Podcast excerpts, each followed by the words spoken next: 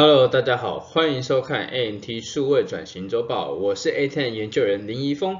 以下节目由杰斯艾德威媒体赞助播出。我们每周四为您博览全球最新的数位转型、大数据、AI 应用、行销科技等研究报告或文章，促进企业转型能量的提升。今天想跟各位分享的主题是：想在团队中采用敏捷行销吗？这份实践指南帮助您。那这集是第二集。首先，我们先来回顾一下上一集介绍的两个主题。第一是团队协作工作，第二设定工作的优先顺序。大家都还记得吗？如果忘记了也没关系，我会把链接放在上方的资讯栏，大家可以回去看。那也可以作为一个复习，如何平衡敏捷行动与工作计划是行销人的一大挑战。首先，让我们来看一下超严格实施敏捷行销团队长什么样。没有什么事可以打断他们。当有紧急的工作出现时，可能需要好几个月的时间才会轮到那个紧急工作，而这会让其他部门的团队感到非常的恼火。从好的方面来看，这个团队可能表现得很好，因为他们能够完全的专注在他们自己的工作上。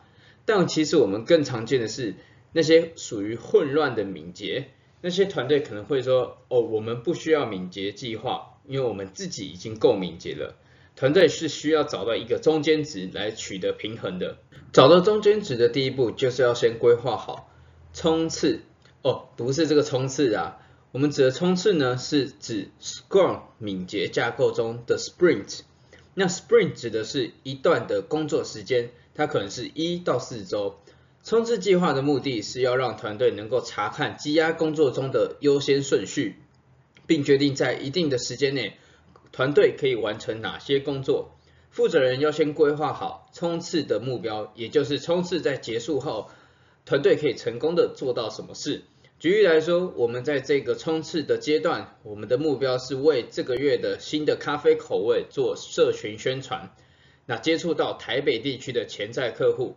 当团队能够统一目标后，就能够让大家保持专注，成员们也能够更好的合作完成目标。任何会中断冲刺的事，都要由团队一起来讨论，不能去影响那些已经承诺好的工作。在多数情况下呢，这些请求不该被加入冲刺中，而是应该去替换那些还没有开始的工作。例如，负责人可能会对行销团队说：“销售部的怡峰说，他刚刚报名了下周的展览。”需要一份关于产品介绍的 DM，我们能在这个冲刺阶段中完成这项工作吗？团队要先充分的认认识这份的工作请求，如果觉得可以，那我们就做；如果无法完成的话，或是需要更多时间，团队则可以这样回复：如果我们接了产品 DM 的工作，那这周就无法进行研讨会的工作了。透过这样的方方式回复，不会影响到团队对工作的承诺。但是如果有真正的紧急工作的事情时，团队也可以保持一定的灵活性。刚刚是行销团队可以去回应行销负责人，那么行销负责人要怎么去回应业务部的疑风呢？他们可以这么说：我们知道贸易展 DM 的急迫性，但我们现在正在做你几周前的社群贴文，我们正做到一半，如果我们停下来去做 DM，那贴文就无法完成。如果我们继续，这些贴文则可以在本周被发布。哪一项工作对你来讲才是最重要的呢？如果怡峰他说是社群贴文，那么就表示新的工作请求其实并没有那么紧急。如果他说是产品 DN，那你也说明了实际的工作状况。怡峰他无法获得两项的工作成果，中途停止已经开始的工作，一定会对团队产生影响，所以应该要跟团队好好的沟通。换句话说，变化通常是伴随着时间代价。团队时间最大的小偷就是随意的停止已经开始的工作，但这种权衡利弊后的变化也会比每个人都对工作请求说 OK 来得更好。不是所有工作都对客户或公司有益，好的想法总是比实践想法的人多得多。团队负责人需要清楚了解企业的目标，并知道哪些工作请求是属于宠物项目。什么是宠物项目呢？指的是那些跟目前工作无相关的其他计划。它可能是因为某人的兴趣、好奇、爱好等因素而开始的专案计划。向同事说不很困难，但当对大家都了解什么是重要的事实，当大家有这个共同的认知，说不就会变得容易许多。比方说，有个财务经理来找行销负责人，想询问他是否可以做一个贷款方案的社群活动。那这个社群活动，你知道它是属于宠物计划，负责人就可以这样回应：谢谢你的建议，但是我们团队现在在有其他产品的大型季度目标要忙，现在我们可能无法协助你这个社群的活动。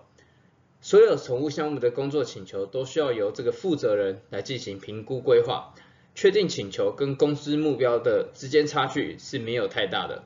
有些团队可能会对于一直无法在时间内完成承诺好的工作而感到苦恼。为了改善这个问题，我们可以在 Scrum 会议中展示冲刺燃尽图，也就是 Burn Down Chart。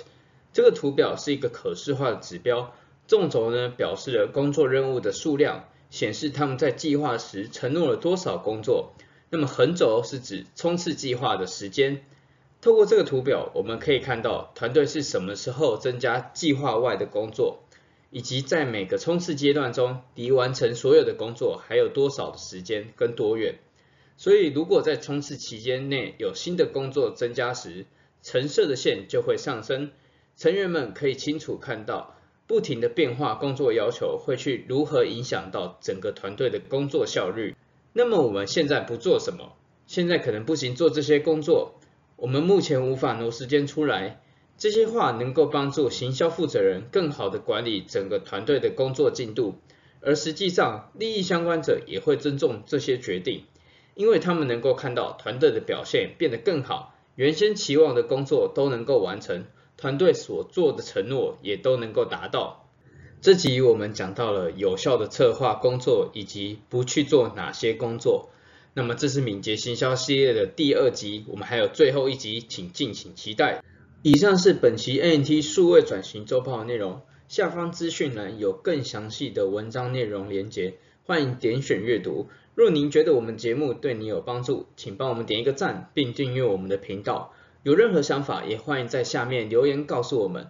如果你对于行销科技数位转型有兴趣的话，除了每周四锁定我们的频道，也欢迎您加入 ANT 亚太行销数位转型联盟协会，申请相关链接，我们同样放在下面的资讯栏。那我们下期再见，拜拜。